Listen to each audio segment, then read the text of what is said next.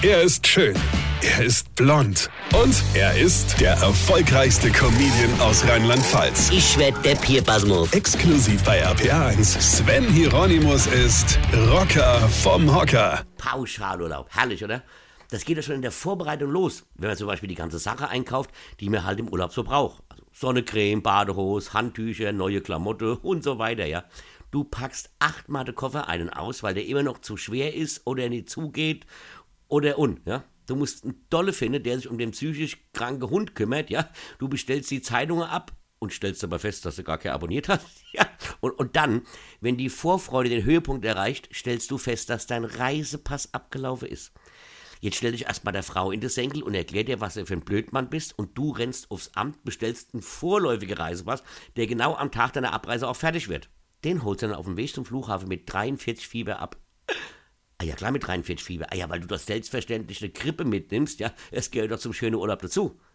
Im Fieberdelirium kriegst du wenigstens von dem Turbulenzflug genauso wenig mit wie der besoffene Kapitän, ja. Ich, mal gut, wie geht der Gag? Was trennt sechs Nymphomaninnen von zwei Alkoholikern? Genau, die Cockpit-Tür. Egal, also am Ziel angekommen, holt dich auch schon nach fünfeinhalb Stunden ein Reiseleiter ab. Und wenn du die 133 Einreiseformulare ausgefüllt hast, geht's auch schon in den Bus. Alle anderen Busse haben junge, gut aussehende Mädels als Reiseleiterin, aber du hast natürlich einen Kerl. Ja?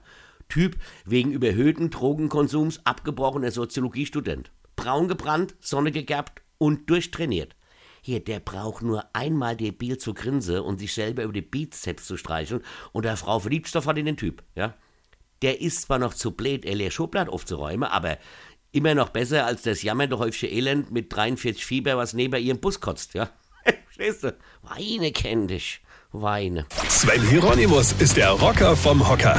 Äh, hier vergessen wir der Retter, aber passen wir auf. Und zwar am 16. Oktober spiele ich zusammen mit meiner Tochter in Karlstein am Main in der Bayernhalle Großwelsheim. Und pass auf, am 30. Oktober spiele ich auf der Festung Ehrenbreitstein in Koblenz mein Soloprogramm als ob in 2G.